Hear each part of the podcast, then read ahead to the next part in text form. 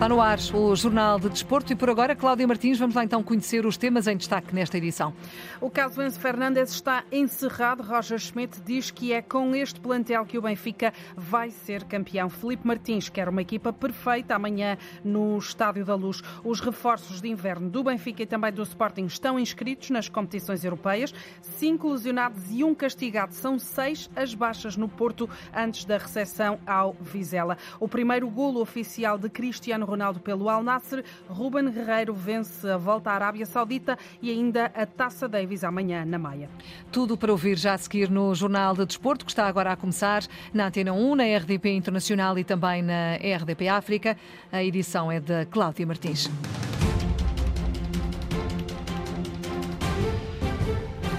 Roger Schmidt acredita na conquista do título de campeão nacional com o Benfica, agora que o mercado de inverno fechou e que o plantel está estável. O treinador alemão confia nessa conquista e já tem o plantel a postos. Eu penso que estas decisões são nossas. Estamos convictos delas, de que o nosso plantel é com 24 jogadores. É com estes 24 jogadores que queremos ser campeões, fazer os benfiquistas felizes e orgulhosos. E acho que é possível. Roger Schmidt a falar sobre a decisão de não contratar qualquer substituto para Enzo Fernandes e a assumir-se confiante em relação às opções de que dispõe para o meio-campo encarnado. Nós temos cinco opções: Florentino, Chiquinho, Aursnes, João Mário e João Neves. Depois vai depender do adversário e da forma como jogam. Vamos encontrar a melhor solução. Por isso, na terça-feira jogaram Florentino e Chiquinho, mas temos outras opções e vamos escolher a que melhor se ajustar a cada jogo. O treinador do Benfica esteve hoje ao início da tarde em conferência de imprensa projetar esse encontro com o Casa Pia, marcado para amanhã às seis da tarde.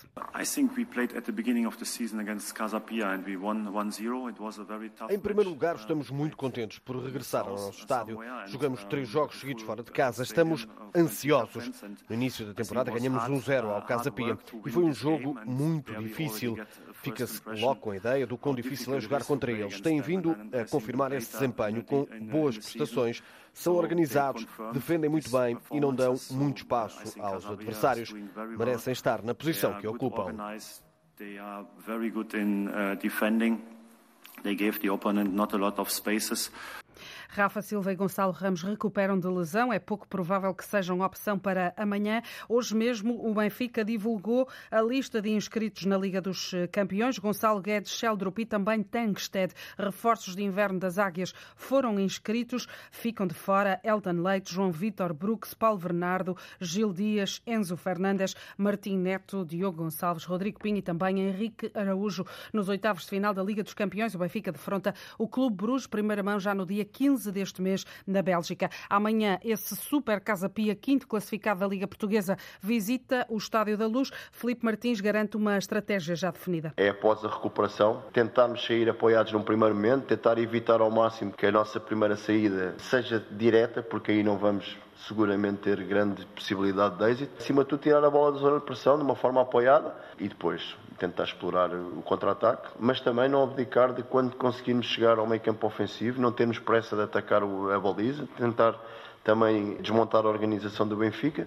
O treinador dos Casa Pianos, Felipe Martins, sabe que o jogo de amanhã é difícil, espera por isso uma equipa no topo das suas capacidades. Se nós não tivermos praticamente a 100%, se não restarmos quase a perfeição, que não existe no futebol, muito dificilmente vamos trazer pontos. Agora, acredito que temos essa capacidade, que temos essa capacidade de poder, através de uma boa organização defensiva, umas vezes mais alta, outras vezes mais baixa, conforme também aquilo que o jogo dita, tentar sermos aquilo que temos vindo a ser. Uma equipa organizada em quase todos os jogos do campeonato, é uma equipa que dentro da sua dimensão não sofre muitos gols, também não temos marcado muitos. Acima de tudo perceber que temos que ser nós próprios, temos que ser coletivamente muito fortes para disputar o jogo.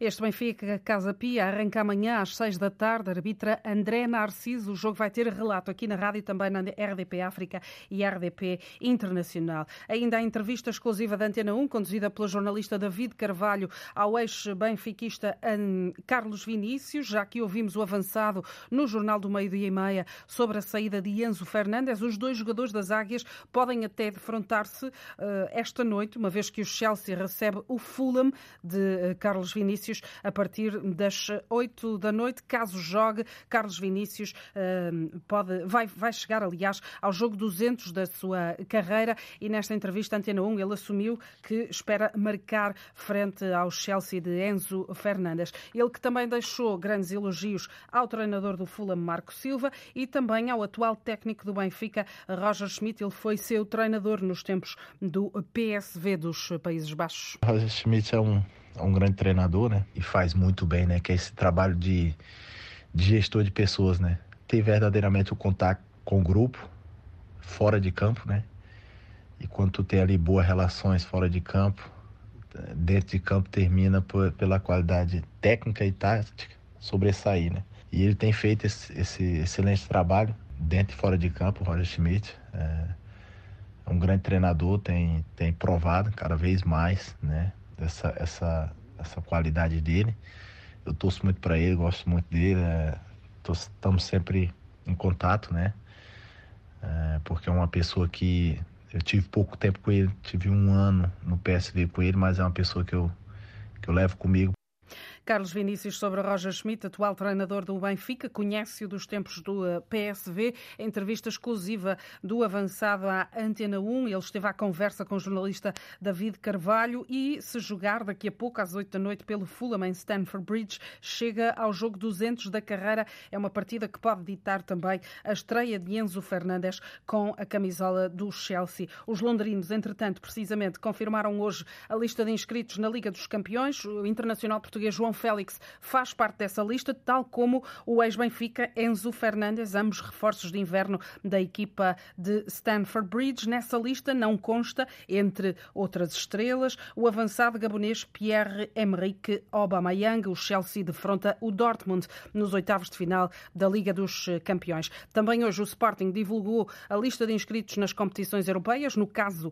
na Liga Europa, os reforços de inverno Bellerin, Diomandé e também também tão longo surgem nessa lista, hum, onde já não está o nome de Pedro Porro, que deixou Alvalade e rumou ao Tottenham, mas está Jovan Cabral, um jogador cuja saída para o Valladolid Ainda há uma dúvida, ainda que hoje mesmo o diretor desportivo do clube espanhol, Fran Sanchez, se tenha manifestado confiante na validação da inscrição do avançado que cedido pelo Sporting. Recordo que no play-off da Liga Europa o Sporting vai medir forças com o Midtjylland da Dinamarca. O primeiro jogo é dia 16 de fevereiro em Alvalade. Também o Sporting de Braga divulgou hoje a lista de inscritos eh, para discutirem a Liga Conferência, a terceira prova de clubes da UEFA. Nessa Liga Conferência, o Sporting de Braga vai defrontar os italianos da Fiorentina e nessa lista surgem os nomes eh, reforços de inverno de João Mendes, também do internacional português Pizzi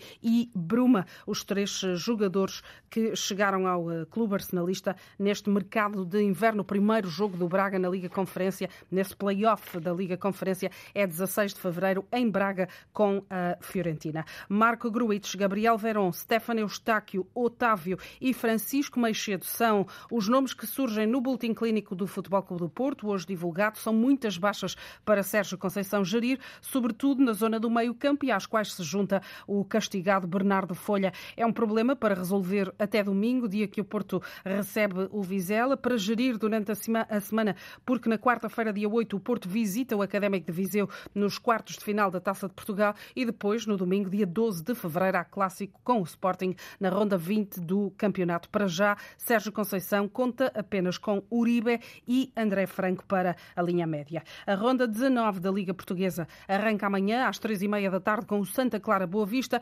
Série longa dos açorianos. São nove os jogos consecutivos sem vencer em todas as competições e por isso Jorge Simão espera um clique amanhã. Eu gostava de sentir da parte dos jogadores uma resposta. Uma resposta não que não tenhamos feito uma boa, uma boa exibição em alguns momentos do jogo, um bom desempenho coletivo em alguns momentos do jogo, mas uma resposta também a nível que se traduz no resultado. E queria ver essa resposta, não só da parte dos jogadores, mas também queria ver essa resposta da parte dos nossos adeptos. Porque daqui a uns meses, quando fizermos o balanço do campeonato, eu gostava de dizer que o fator casa foi fundamental para nós.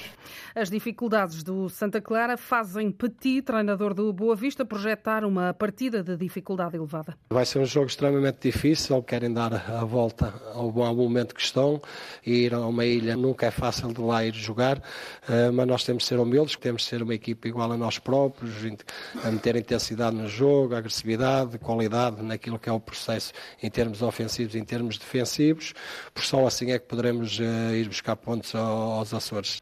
Depois desse encontro eh, na Ilha de São Miguel, o Benfica vai receber o Casa Pia, já aqui falamos nesse jogo. Este sábado fecha com o Estoril Praia Vitória a partir das oito e meia da noite. Nelson Veríssimo é o técnico da linha e sabe que a equipa vem de duas derrotas consecutivas, promete por isso tentar ganhar.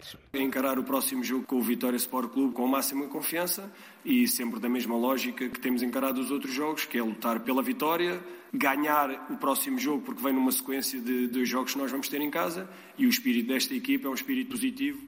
O Vitória regressou aos triunfos na última jornada. Moreno Teixeira sabe que este jogo de amanhã vai ser complicado. Jogar contra o Estoril é sempre difícil.